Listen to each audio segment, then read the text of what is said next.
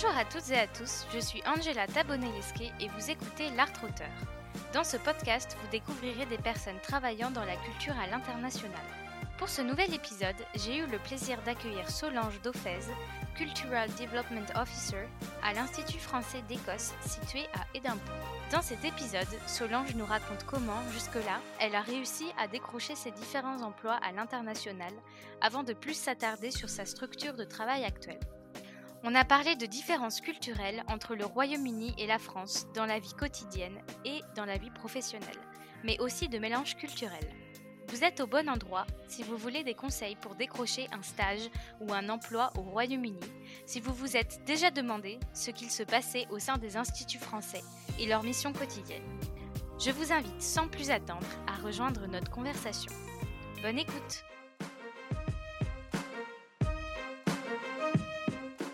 Bonjour Solange. Bonjour. Euh, je suis très contente de t'accueillir aujourd'hui. Comme je te le disais, c'est la première fois que je reçois quelqu'un qui ne travaille pas euh, dans le secteur de la musique. Donc on va pouvoir, euh, grâce à toi, prendre un peu de recul sur la culture en général. Donc merci d'être là. Ouais, merci beaucoup de m'avoir invité et puis ben, j'espère pouvoir répondre à toutes vos questions. merci. Je propose toujours à mes invités de m'envoyer une chanson en appui pour se présenter, pour commencer. Et toi, tu as choisi Pony, euh, une musique du groupe Deluxe dont on va tout de suite écouter un extrait et on se retrouve juste après.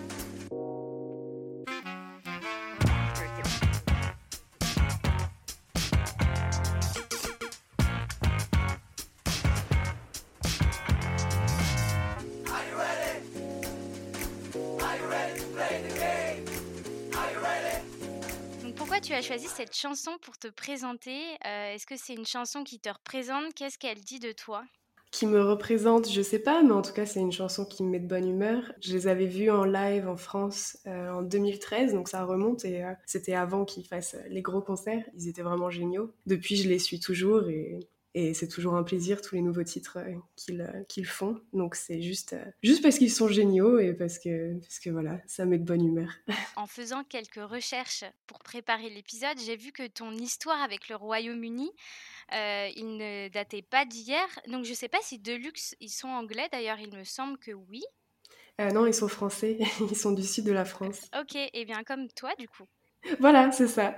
Après avoir validé un diplôme universitaire en histoire de l'art et archéologie en France, tu étais partie, euh, si je ne me trompe pas, faire un bachelor, donc qui est l'équivalent d'une licence en France en histoire de l'art en Écosse, où tu es actuellement. Et tu as ensuite validé un master en art et management culturel à Londres. Est-ce que tu peux euh, nous raconter ce cheminement? Pourquoi tu t'es dirigé vers ce type d'études? Ce qui t'a amené euh, à partir étudier à l'étranger? Et pourquoi plus particulièrement au Royaume-Uni? Euh, oui, alors en fait j'ai commencé du coup ma première année euh, d'études à l'université de Nice en histoire de l'art, archéologie, patrimoine. Et euh, en faisant mes études là-bas, en fait je me suis dit que quitte à faire des études d'université qui pourraient durer, ce serait super intéressant si j'arrivais à combiner aussi d'apprendre une autre langue. Donc c'est vrai que mon niveau d'anglais était bon, pour le niveau euh, lycée, on va dire, mais une fois que je suis arrivée au Royaume-Uni, je me suis rendu compte que j'avais encore pas mal de lacunes en anglais. Et du coup, c'était un peu un challenge. Euh, donc, j'ai réussi à être transférée directement, en fait, en deuxième année en Écosse. Alors, pourquoi l'Écosse? Parce que à ce moment-là, euh, les étudiants européens qui souhaitaient étudier en Écosse, les études étaient gratuites si on finissait toute la licence, en fait. Donc, ils avaient un système de bourse qui faisait que les études étaient gratuites. Ça rend le choix bien plus facile, on va dire. Surtout qu'avec l'Angleterre, les études peuvent être parfois très coûteuses donc euh, le fait que c'était gratuit en Écosse, euh, ça m'a permis de faire ma demande. J'ai dû passer un certificat de test d'anglais quand même en France. Et une fois que j'ai été acceptée, donc je suis partie en me disant que bon, j'allais faire un test, euh, voir si mon niveau d'anglais était suffisant, si j'allais y arriver. Et au final, au bout d'un an, c'était tellement super que, que j'y suis restée. donc j'ai fini toutes mes études là-bas.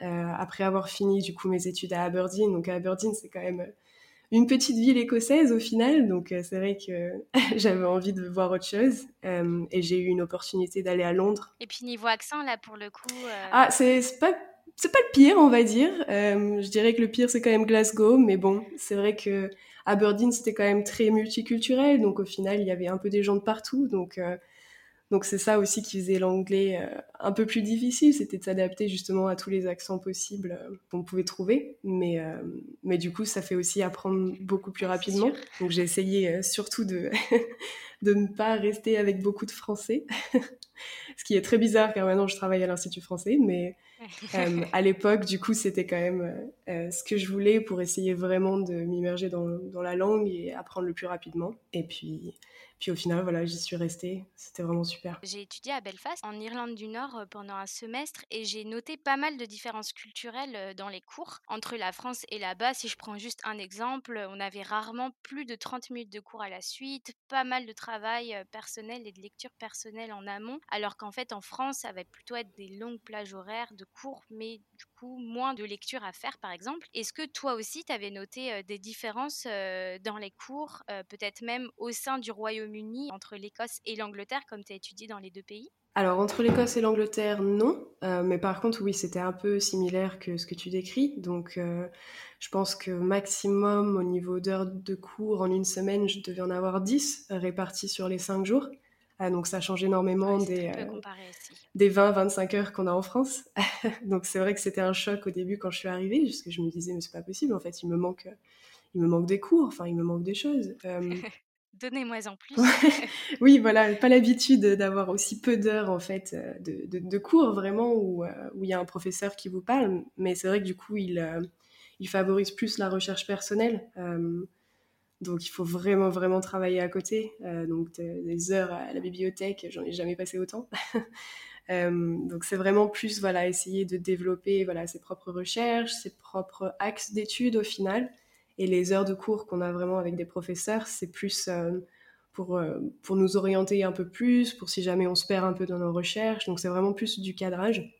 Ils sont aussi euh, très bons à, à savoir qui on est. Euh, donc c'est vrai que c'était assez étrange de pouvoir aller euh, boire un thé avec, euh, avec mon professeur et qu'il sache exactement qui je suis et quelles sont mes recherches et ce qui m'intéresse. Donc c'est quelque chose que j'avais pas en France. Donc cette espèce d'aspect un peu plus un peu plus sociable et proche euh, c'est plutôt pas mal. Si on prend un petit peu du recul, est-ce qu'il y a vraiment une différence frappante culturelle? Donc tu parlais euh, du côté humain, du côté social, dans la vie quotidienne à laquelle tu penses instinctivement entre l'Écosse et la France, bon, à part la nourriture.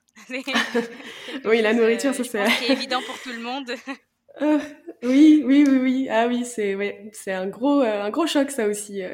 quand ça fait plusieurs années qu'on est là, de toujours pas pouvoir trouver des bonnes tomates ouais, non, c'est terrible. Mais euh, non, je dirais.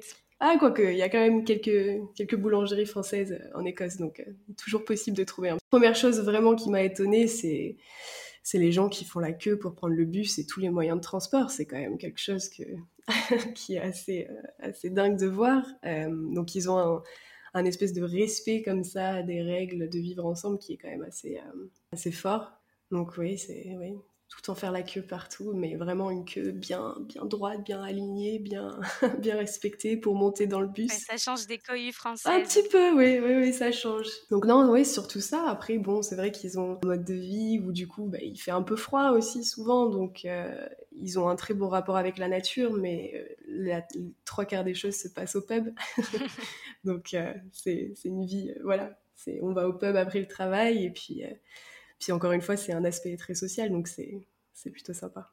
J'ai vu que avant de travailler au sein de l'Institut français d'Écosse, tu avais travaillé dans d'autres structures à l'étranger, si je me trompe pas.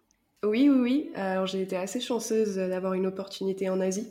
Donc ça, c'était plutôt incroyable et c'était vraiment, vraiment super. Donc c'était vraiment ma première opportunité, on va dire, de vrai boulot après mes études. C'était une galerie d'art, mais aussi une, une agence culturelle. Donc on faisait à la fois des projets euh, d'expositions et aussi des événements avec des écoles, etc. Donc euh, c'était une super première expérience et encore une fois euh, un choc culturel encore plus pour le coup. C'est vrai qu'avec l'Asie. Euh, hmm. Donc donc voilà donc ça m'a plutôt bien préparé. Ça, ça permet aussi ben voilà de savoir s'adapter assez rapidement à de nouvelles situations et ce qui m'a permis du coup de quand je suis revenue en fait de pouvoir trouver ce travail là à l'institut où du coup il il faut quand même euh, connaître un petit peu euh, tous les domaines possible. Et si je reviens juste sur cette opportunité en Asie, tu l'avais trouvée par toi-même? Est-ce que tu étais passé par un organisme? Alors, pas un organisme, mais il y a quand même ce site français qui est plutôt super, qui s'appelle Profil Culture. Et donc, ça permet en fait de trouver des stages et des opportunités à l'étranger dans des entreprises françaises. Donc, c'est plutôt pas mal. Et du coup, j'avais fait mes recherches là-dessus et c'est comme ça que j'avais trouvé. Je mettrai le lien pour ceux qui nous écoutent de, vers Profil Culture. C'est vrai que moi aussi, tous mes stages dans la culture, je les trouve je les trouve là, il est très bien fait. Et il y a aussi euh, le. Alors, je sais plus comment il s'appelle maintenant, l'ancien Irma Work qui offre pas mal d'offres d'emploi. Je mettrai le lien aussi. Je sais plus maintenant comment il est renommé. Il a changé de, nom il y a environ un an. Donc il y a de plus en plus en fait de plateformes qui offrent euh, la possibilité aux Français de pouvoir avoir une expérience à l'international. Donc il faut vraiment pas hésiter à, regarder et à les contacter. Et puis on peut sélectionner en plus le secteur qu'on veut exact, euh, le type de contrat qu'on veut. Enfin, je trouve ça vraiment bien oui. fait. Mm.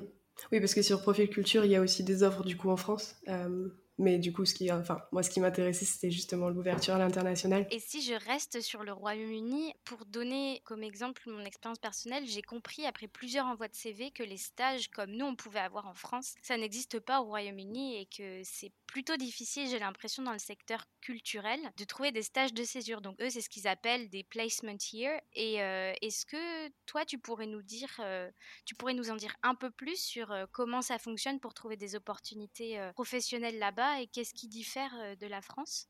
Alors au Royaume-Uni, je dirais la meilleure option en fait pour trouver quelque chose en culture, c'est vraiment, et c'est très embêtant, mais c'est vraiment d'aller sur chaque site de, des institutions. Donc euh, ils n'ont pas vraiment de plateforme qui va regrouper que les offres culturelles ensemble ou alors en tout cas je ne la connais pas. Du coup, il faut vraiment en fait aller visiter euh, bah, voilà, le site euh, de tel musée ou de telle institution et ils auront tous euh, chacun leur offre d'emploi ou leur offre de stage ou des choses comme ça. Les stages ici, donc il est possible de trouver des stages de six mois. L'impression que j'en ai eue, c'est que c'est quand même moins bloqué seulement pour les étudiants. Donc en France, il faut quand même avoir des conventions de stage. Donc c'est entre deux organismes qui s'associent. Ici, je pense pas que ce soit absolument obligatoire d'avoir une convention de stage. Donc, je pense qu'il est plus facile en fait de, faire un stage. Mais c'est vrai que c'est beaucoup demandé parce que le secteur culturel en général ici, il vaut mieux passer justement par un stage ou par du bénévolat avant de pouvoir rentrer dans la structure. Donc, euh, donc les stages sont quand même très très demandés. Les stages ici sont aussi rémunérés pour la plupart. Donc c'est plutôt pas mal. Même si, bon, un stage rémunéré par exemple à Londres euh, ne permet pas forcément de vivre à Londres. Oui, il y a quand même un, minimum euh, horaire, comme en France, où il fonctionne euh, plutôt par âge. Un peu des deux. donc il y aura un minimum horaire, mais il y a aussi une différence suivant les, les âges. donc en général, le minimum horaire sera moins cher pour les plus jeunes et plus élevé pour, pour les plus âgés. D'accord. Donc oui, c'est vrai que c'est quand même un avantage de pouvoir quand même faire un stage sans forcément passer par une convention. Et en revanche, mmh est-ce que, parce que j'ai l'impression qu'en France, on trouve quand même pas mal d'opportunités en faisant des, candidatures spontanées, est-ce que c'est quelque chose qui se fait aussi euh, là-bas? Alors, sur chaque site, ils vont dire oui. Donc en général, il y a toujours quelque chose qui dit que les, candidatures spontanées sont les bienvenues. D'accord personnellement, moi, ça n'a jamais marché. Donc, euh, je ne sais pas trop si voilà, ça fonctionne plus que ça.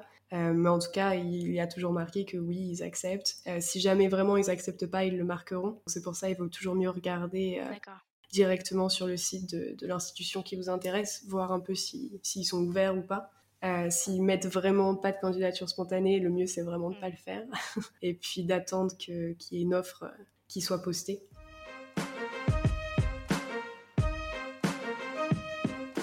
Maintenant, je vais un petit peu plus m'intéresser à ton métier à toi. et pour ceux qui nous écoutent et qui seraient intéressés pour faire un stage ou travailler dans un institut français, est-ce que tu pourrais nous dire, toi, comment tu, comment tu y es rentré Qu'est-ce qui, selon toi, permettrait de valider une candidature pour entrer dans ce genre de structure? Oui, alors moi je suis rentrée à l'Institut français d'Écosse en faisant une candidature pour, un, pour le job qu'ils avaient posté en fait, donc c'était un job qui était disponible, donc c'était pas une candidature spontanée. Euh, j'avais fait du bénévolat chez eux quelques temps euh, lors du Fringe, euh, donc le festival, au mois d'août. Quelques mois plus tard, il y avait du coup cette ouverture de boulot, donc un peu chanceuse sur le timing, je pense aussi. Je pense que suivant l'Institut français, car il y en a un peu partout dans le monde où vous voulez être, il faut déjà regarder donc sur leur site parce que les instituts français en général, ils publient les annonces quand ils cherchent des gens. Ils n'acceptent pas forcément les candidatures spontanées. Absolument parler les langues qui sont locales à l'institut. Donc en Écosse, il faut absolument parler anglais et avoir un bon niveau d'anglais. Si jamais c'est par exemple euh, au Costa Rica ou je sais pas où, il faudra parler espagnol. Enfin voilà, toujours s'adapter au niveau de la langue. Regardez, donc il y a quand même le site de Paris qui réunit quand même la plupart des offres d'emploi, euh, vu que c'est quand même la maison mère, on va dire. Donc, euh, regardez sur le site de l'Institut français de Paris, les contacter, voir s'ils ont des opportunités. Nous, l'Institut français d'Écosse, on est quand même une antenne de l'Institut français du Royaume-Uni. La plupart des offres et des stages, etc., passera aussi par eux. Ne pas hésiter en fait à regarder sur les gros sites en fait de l'Institut, voir euh, s'ils ont des offres. C'est vrai qu'en ce moment, avec toutes les histoires de Brexit, etc., un des points aussi qui peut aider justement à trouver le boulot à l'Institut français, c'est d'être déjà dans le pays où vous voulez chercher du boulot. Donc euh, surtout voilà, si les pays ont besoin de, de visa pour euh, que des Français puissent travailler, c'est vrai que ça aide euh, d'être déjà sur place. Sinon, c'est vrai que ça peut compliquer les démarches pour vous faire venir. Mais trouver un visa avec la Covid, tout ça, Voilà. voilà. Donc non, donc pour le moment, c'est vrai qu'on cherche plus sur du local, sur quelqu'un qui est déjà ici, parce que ça, c'est plus pratique et c'est plus facile et, euh, et, on a besoin que la personne soit déjà là pour pouvoir commencer rapidement parce qu'avec euh, avec, euh, oui la, situation aussi actuelle sanitaire c'est vrai que c'est pas facile de prendre un avion et juste d'être là dans deux jours non plus donc ça, ça, pose aussi des problèmes. Si je résume, pour permettre de valider une candidature pour entrer dans ce genre de structure, faut vraiment savoir parler la langue. ça, c'est vraiment le point majeur, même si on n'a pas forcément une expérience dans ce domaine-là. Ce qui va vraiment primer, c'est la langue. Euh, oui et non, pardon. Euh, donc la langue, c'est quand même important parce que c'est vrai que, bah, suivant le rôle en fait, nous on est vraiment, donc on est une petite équipe, donc euh, il faut vraiment que tout le monde puisse parler anglais et français. dans des plus gros instituts. Combien de personnes, pardon Peut-être pour se rendre compte? En tout, on est 12, 12 on va dire, employés administratifs et après il y a une vingtaine de professeurs. Euh, qu'on emploie pour le centre de langue. Oui, ça paraît déjà une grosse équipe. Ça paraît une grosse équipe. Du coup, à l'échelle des instituts, c'est plutôt petit. Euh, oui, oui, oui, on est quand même une petite équipe euh, à l'échelle des instituts. Après, voilà, quand je dis 12 admins, euh, c'est aussi certains travaillent pour le consulat de France et certains travaillent pour l'institut. On est juste tous réunis dans le même bâtiment. Donc ça fait qu'on est une équipe de 12, même si on n'est pas au final 12 à travailler vraiment pour l'institut français. Gros instituts comme Londres ont des équipes beaucoup plus grandes. Du coup, ils ont aussi plus d'opportunités pour des stages, comme Paris également. Et du coup, la langue est quand même très importante, mais il y a aussi des possibilités d'y arriver sans avoir un, niveau d'anglais parfait, on va dire, dès le début. Après, une expérience, toujours la bienvenue. Tout dépend en fait de, la, du rôle pour lequel vous allez postuler. Si c'est pour un stage, avoir une première expérience, super, mais bon, vu que c'est un stage, ça peut aussi servir de première expérience, donc je pense pas que ce soit un critère nécessaire. Par contre, voilà, avoir des études peut-être euh, dans la culture, euh, ça soutiendra toujours euh, la candidature. Si vous, bien sûr, postulez pour un rôle culturel, parce que les instituts, c'est aussi, euh, c'est aussi la promotion de la langue, donc il y a aussi toute la partie éducation et enseignement qui est accessible en institut. Tu commences du coup à parler un petit peu des différentes, euh, des différents buts des instituts français. Donc juste un institut français, enfin les instituts français, ce sont des établissements publics qui dépendent du ministère des Affaires étrangères et de celui de la culture. C'est bien ça? C'est ça. Et donc votre but, c'est de promouvoir la culture française dans les pays étrangers. Tu as commencé un petit peu à nous parler du FLE, donc français langue étrangère. Est-ce que tu peux nous en dire un peu plus de sur comment ça fonctionne un institut, quels sont les objectifs principaux des, instituts français? Oui, euh, alors du coup, bah, c'est un peu ce que tu as dit. Donc, euh, les buts principaux, c'est vraiment de, de, promouvoir la langue française et la culture française et de créer des liens en fait d'échange entre bah, le pays où l'institut français est, installé et la France. Donc euh, nous, on, se concentre surtout sur des échanges entre la France et l'Écosse au niveau éducatif, mais aussi au niveau culturel. Donc essayer d'avoir des échanges, euh, moi à mon niveau d'artiste, euh, essayer d'avoir des échanges de, de partenariats, des choses comme ça. au niveau de la langue, ce sera essayer d'avoir des échanges au niveau des universités, au niveau des écoles. Donc c'est quand même très porté sur la langue française en particulier. Et après, donc la culture française qui va derrière tout ce qui est la langue. Euh, donc ce sera vraiment les grands buts de l'Institut français. Donc c'est aussi pour ça qu'il y en a un peu partout dans le monde et ça permet de créer euh, de, très, très bons liens euh, entre chaque pays. Oui, c'est pour ça aussi du coup que, alors je sais pas si c'est le cas dans chaque institut, mais je sais que à l'Institut français d'Écosse, vous avez aussi une médiathèque, vous avez des temps lecture d'organiser, pas mal d'événements culturels qui permettent en fait, euh, si je comprends bien, de faire des échanges euh, culturels sur plusieurs niveaux en fait, pas seulement sur la musique ou sur la littérature. Non, voilà, normalement, euh, chaque institut français a un centre de langue, une partie culturelle et une médiathèque. Avec la médiathèque, c'est quand même assez particulier puisqu'on a aussi une médiathèque en ligne. Donc ça permet aux personnes vraiment de pouvoir... Euh, enfin, dès qu'ils sont inscrits en fait à l'Institut français, peu importe où dans le monde, ils ont quand même accès à cette médiathèque euh, en ligne de n'importe où. Et euh, ça, c'est plutôt pas mal pour tous les gens qui veulent continuer à lire du français, voilà, à regarder des films, enfin, vraiment garder un contact avec la France, c'est super. D'ailleurs, je sais qu'il y a des instituts français et des alliances françaises. Alors ça, je, pense que tu vas éclaircir un point pour pas mal d'entre nous. Est-ce que tu peux nous dire la différence entre ces deux structures? Euh, Oui, alors la différence principale, c'est vraiment que les instituts français, en fait, c'est l'organe officiel culturel du ministère des Affaires étrangères, alors que les, alliances françaises, c'est plus des associations indépendantes donc elles sont parfois subventionnées par le ministère des Affaires étrangères, mais pas automatiquement. Donc c'est vraiment plus indépendant euh, que les instituts français. Euh, les instituts français sont aussi officiels que depuis vraiment 2011, alors que les alliances françaises sont présentes depuis un peu plus longtemps. Mais voilà, vraiment la grande différence, ce sera ça. Euh, après, on fonctionne un peu pareil. Donc nous, on est très souvent en lien avec euh, l'Alliance française de Glasgow, parce que justement, on essaye de rester en lien et d'offrir un contenu culturel euh, complémentaire pour qu'on puisse euh, offrir plus de choses.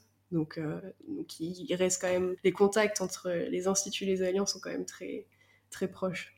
Donc en fait, la localisation de ces différentes structures, elle dépendra surtout de la taille de la ville, je suppose. Pas forcément. Euh, on va dire qu'il y a plus d'instituts français en Europe. Les alliances françaises, on en trouvera plus par exemple en Amérique du Sud et en Asie. C'est pas forcément lié à la ville, voilà. c'est vraiment plus lié euh, à savoir s'il y, a, s'il y a un réseau euh, institut officiel quelque part. S'il y a, en fait, s'il n'y a pas d'institut français, il y a souvent une alliance française ou l'inverse. Donc c'est vraiment essayer d'avoir euh, une présence un peu partout, mais soit l'un, soit l'autre. Lié vraiment à la taille, je pense pas. Comme l'Alliance française, c'est une association, ça peut aussi, entre guillemets, euh, fleurir un peu plus parce qu'une association, c'est plus facile à créer, je pense, bon, même s'il manque les subventions du ministère qu'un institut. Oui, oui. Donc ils, sont, oui, ils ont plus un statut euh, privé et indépendant que, que les instituts. donc c'est vrai que je pense que oui.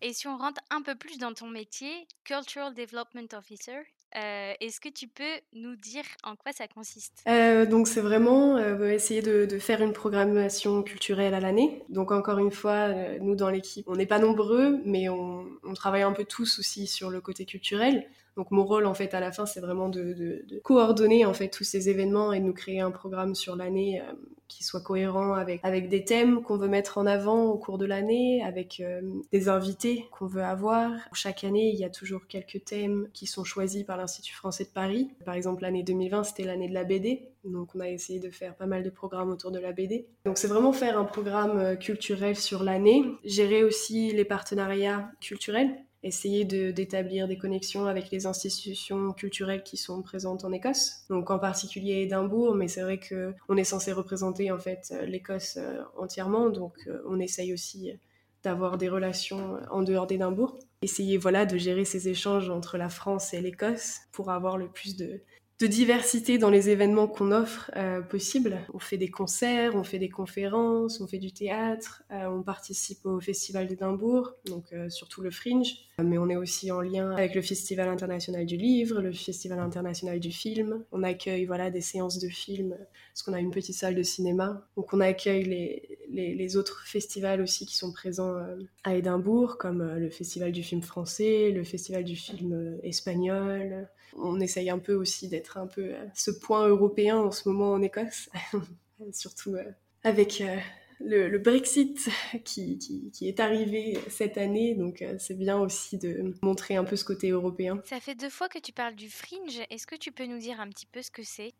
C'est l'un des gros festivals en fait euh, d'Édimbourg. C'est un festival de, de spectacles vivants, euh, théâtre, musique, euh, cirque, il y a de tout et c'est un festival ouvert. Donc c'est vraiment ouvert à tout le monde, n'importe qui peut venir et mettre en place un spectacle. Ça dure un mois. En fait c'est un peu comme le Avignon Off, donc c'est vraiment un gros festival qui prend place dans les rues d'Édimbourg, en intérieur, en extérieur, de partout, toute la durée d'août. Ah, donc en général, la ville se transforme vraiment en un espace de fête. Euh, il y a des spectacles tous les jours, du matin au soir. Il y a plus de 500 spectacles par jour. C'est vraiment, c'est, énorme. Et nous, en fait, on, on sert de lieu d'accueil. Donc on essaye en général d'avoir notre propre programme dans ce festival et d'accueillir des compagnies françaises qui puissent mettre en place euh, des spectacles euh, au sein du Fringe. C'est vraiment un, énorme festival qui a énormément de, renommée. Donc c'est vraiment une super opportunité pour les compagnies françaises de pouvoir venir et, euh, avoir une présence. Au sein de l'Institut français d'Écosse à proprement parler, il n'y aura pas, entre guillemets, un événement fort, mais vous participez à de gros événements dans l'année pour le fringe, euh, oui. Après, nos événements forts à nous qu'on met en place du début à la fin, on aura donc euh, la Nuit des idées, qui est un événement commun euh, aux instituts français et aux alliances françaises. Donc ça, c'est vraiment une nuit dédiée au partage d'idées, aux conversations, aux débats. Chaque institut et chaque alliance peut mettre en place son propre programme. Qui était il n'y a pas très longtemps, il me semble. C'est ça, c'était le 28 janvier. Ça tombe toujours sur le dernier jeudi du mois de janvier, il me semble. Ça, c'est un de nos grands événements. On a aussi, donc ça, c'est vraiment particulier à l'Institut français d'Écosse, un festival de, de clavecin et du coup, on essaye voilà, d'avoir un, festival qui réunit des joueurs de clavecin un peu du monde entier. Euh, donc, il a malheureusement été en pause l'année dernière et cette année aussi parce que les déplacements internationaux sont pas vraiment possibles pour le moment. Euh, en général, ça se passe en mars, donc euh, c'est tombé à la mauvaise période, on va dire. Voilà, mais ça reste quand même un, festival qu'on veut essayer de, mettre en place un peu plus, parce qu'il est vraiment euh, très jeune ce festival. Puis l'avantage, c'est qu'en fait à Édimbourg, il y, a un, il y, a un, super musée qui réunit énormément de clavecins et de pianos, donc c'est un des premiers musées d'Europe avec une telle collection euh, historique. Et en fait, ils nous laissent euh, utiliser certains de leurs clavecins historiques pour les musiciens, ah, donc c'est une super expérience pour eux aussi. C'est un de nos gros événements aussi en général. On célèbre toujours après la fête de la musique parce que c'est un gros événement français qui n'est pas encore tout à fait euh, populaire au Royaume-Uni, donc ils essayent, mais c'est pas encore. Euh, enfin, c'est pas encore l'événement que c'est en France, donc c'est quand même quelque chose de bien français, cette fête de la musique. Bah, j'ai lu que ça s'était très bien exporté en Allemagne. Ça commence vraiment, donc euh, au Royaume-Uni, ils appellent ça Make Music Day UK. ils essayent maintenant, ils ont même un branding, une identité visuelle, etc. Mais euh, ça a toujours pas encore euh, commencé. voilà, c'est ça. Donc chaque année, il y a plus de participants, donc on voit quand même que ça commence à, à prendre, mais c'est vrai que c'est pas encore c'est pas encore autant reconnu que, que, ce que nous on a en France et nous ça fait partie voilà des choses qui qui sont presque évidentes maintenant. La fête de la musique, bon, bah, c'est la fête de la musique. Alors qu'ici, pas vraiment. Donc, euh, on continue quand même, nous, de, de, le célébrer. Puis, on essaye de le célébrer, en fait, avec des artistes français qui sont en Écosse. Donc, essayer, voilà, toujours d'avoir ce lien un peu euh, franco-écossais, ou alors des groupes qui sont composés d'Écossais et de Français, ou alors des Écossais qui chantent du français. Enfin, voilà. Donc on essaye toujours d'avoir un peu ce lien entre, entre les deux cultures. Et si tu devais résumer, est-ce que là tu as dit plein de choses euh, qui sont très riches, si tu devais résumer ton métier en trois mots, lesquels choisirais-tu? Je dirais de l'organisation, de la recherche, beaucoup de recherche, et de la coordination. Oui, parce que du coup, comme tu nous disais, toi tu as une équipe en fait qui t'aide à faire cette programmation et c'est toi du coup qui va la mettre. Euh, Alors on est on est vraiment tous au même niveau nous dans notre équipe. Euh, encore une fois vu qu'on a une structure assez particulière, chacun en fait représente plus ou moins son pôle. Donc les personnes qui vont m'aider sur la culture vont être par exemple euh, ma collègue qui est à la bibliothèque et qui s'y connaît beaucoup plus en tout ce qui est littérature pour avoir des conférences. Il y a des auteurs qui, voilà qu'elle a déjà dans son réseau ou des choses comme ça. Donc c'est vrai que c'est on est plus en fait dans l'entraide que vraiment eux qui travaillent pour moi, c'est pas du tout comme ça. Donc on essaye tous en fait de faire une programmation ensemble. Après, euh, moi je m'occupe surtout de gérer voilà le calendrier des événements pour savoir exactement euh, quand est-ce qu'on peut mettre ça en place, quand est-ce qu'on a nos partenaires qui, qui, veulent utiliser notre espace, quand est-ce qu'il y a une célébration forte de manière générale, euh, la célébration d'un auteur qui est décédé, un auteur français ou des choses comme ça. Donc essayer de rester un peu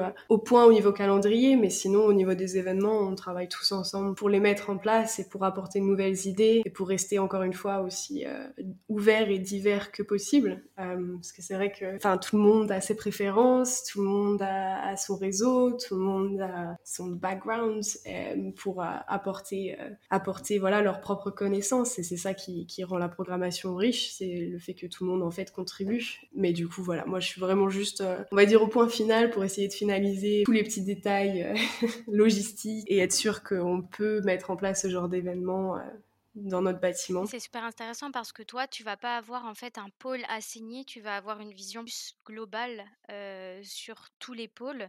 Et tu as quand même une, mmh. une préférence ou pas tellement? On va dire que toutes mes études étaient quand même portées sur l'art visuel, donc c'est vrai que du fait que j'ai eu plus d'expérience et de connaissances sur l'art visuel, je suis quand même très intéressée par tous les projets euh, d'exposition et, d'art qu'on fait. Euh, mais c'est vrai que ça m'a aussi permis de découvrir justement tout ce qui est plus euh, spectacle vivant, théâtre, musique, danse. Et c'est des choses auxquelles j'étais pas forcément exposé avant. Et maintenant, je trouve ça super intéressant. Donc, c'est un aspect de mon travail que j'aime beaucoup. C'est justement ça, ce fait de pouvoir travailler sur euh, plein de domaines culturels possibles tout en restant dans le même boulot. Et encore une fois, ça, ça varie pas mal au niveau des instituts, parce qu'une grande institution comme celle de Londres, ils auront plusieurs personnes pour plusieurs pôles culturels, alors que nous, vu qu'on est encore une fois une petite équipe, on se permet tous en fait de, pouvoir un peu toucher à tout et, explorer euh, toutes les possibilités culturelles qu'on peut. Donc on essaye toujours sur l'année d'avoir une représentation sur un peu tous les pôles culturels. Donc on essaye toujours d'avoir de la danse, de la musique, du spectacle, du théâtre, de la traduction, des conférences, euh, des ateliers, des groupes de lecture, euh, des ateliers étudiants. Euh, donc essayer vraiment d'être le plus, le plus ouvert possible. Ouais, c'est super varié en tout cas. Le souvenir le plus dingue que tu aies eu au travail, est-ce que tu en aurais un à partager avec nous? Alors c'est un peu difficile parce que je suis vraiment arrivée à ce travail en décembre 2019. Et du coup, j'ai fait trois mois en présentiel et il a fallu qu'on passe euh, au télétravail et en digital. Eh Donc c'est vrai que j'ai pas encore, euh, pas encore eu l'opportunité d'avoir un gros événement ou quelque chose qui se passe en présentiel et qui me laisse du coup un souvenir euh, de dingue. Parce que c'est vrai que le digital, bon, ben, on peut se permettre de mettre en place des événements, mais c'est pas la même chose, c'est pas le même rapport, on va dire, humain. Enfin, on n'a pas du coup cette rencontre avec les artistes, avec les intervenants aussi proches qu'on aurait si c'était en présentiel. mais c'est vrai que bah, les, souvenirs forts. Vraiment, euh, c'est mettre en place le premier événement dans ce nouveau boulot, que ce soit un succès, enfin, qui est le public et qu'à la fin, le public soit heureux, enfin, qui tout, enfin tous les merci c'était super et que les artistes ont le même retour, c'est juste euh, super. Enfin c'est vraiment ce moment-là qui est qui est très appréciable et, qui marque. C'est fin de tous ces événements après avoir eu toute la période un peu de stress, un peu de allez il faut il faut il faut que ça marche, il faut que ce soit fait. Euh, avoir tout le retour en fait après l'événement c'est c'est juste super. Enfin ça laisse de très bons souvenirs et pour tout, enfin que ce soit des danseurs ou que ce soit des comédiens, c'est toujours super une fois qu'il y a un bon retour derrière. Et puis l'événementiel, dans ma petite expérience, je me suis rendu compte que c'était un, gros, enfin c'était assez calme, puis gros pic de rush et pouf, ça retombait. Donc c'est vrai qu'il faut savoir garder euh, l'adrénaline jusqu'au bout et ça doit être super gratifiant d'avoir euh, justement les gens derrière qui, c'est ça. qui te remercient. Oui, voilà, au final c'est quand même beaucoup de l'événementiel, euh, donc c'est vraiment mettre en place des événements. Donc c'est vrai que ce rush juste avant que tout le monde soit vraiment assis dans la salle et que le spectacle commence et qu'il n'y a pas de problème technique, et là on se dit c'est bon. Et dès que tout finit, là, on se dit, c'est vraiment bon. tout s'est bien passé, tout va super. Donc même jusqu'à la dernière minute, il y a toujours un peu cette, inquiétude qu'on ait une lumière qui lâche, que, que l'écran ne marche pas, que le micro ne soit mal connecté. Enfin, il y a toujours voilà ces derniers éléments. Euh, qui font toujours un peu stresser jusqu'à la fin. Et encore une fois, vu qu'on travaille tous ensemble, c'est vrai qu'on est tous en fait un peu impliqués là-dessus, donc on a tous, euh, on ressent tous en fait ce stress un peu final. Et donc oui, quand c'est un peu, euh, quand c'est la fin et que tout le monde est content et que, les gens sont beaucoup plus ouverts, voilà, ils ont passé une bonne soirée, c'est super, les artistes sont contents, ils ont réussi leur, leur spectacle, ils ont eu un beau retour, bah, de suite c'est c'est un super moment. Pour finir, si tu devais donner un conseil à ton toi euh, quand tu es rentré sur le marché du travail ou même euh, au début de tes études, qu'est-ce que tu te dirais aujourd'hui avec, euh, avec l'expérience un peu plus acquise que tu as?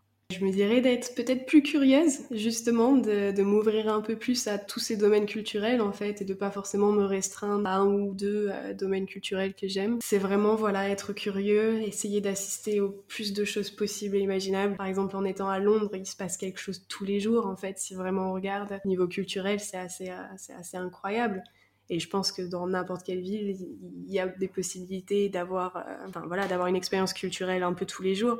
Donc vraiment ne pas hésiter de d'aller voir plein de genres culturels différents, de tailles différentes, que ce soit un, petit gig ou euh, quelque chose d'énorme.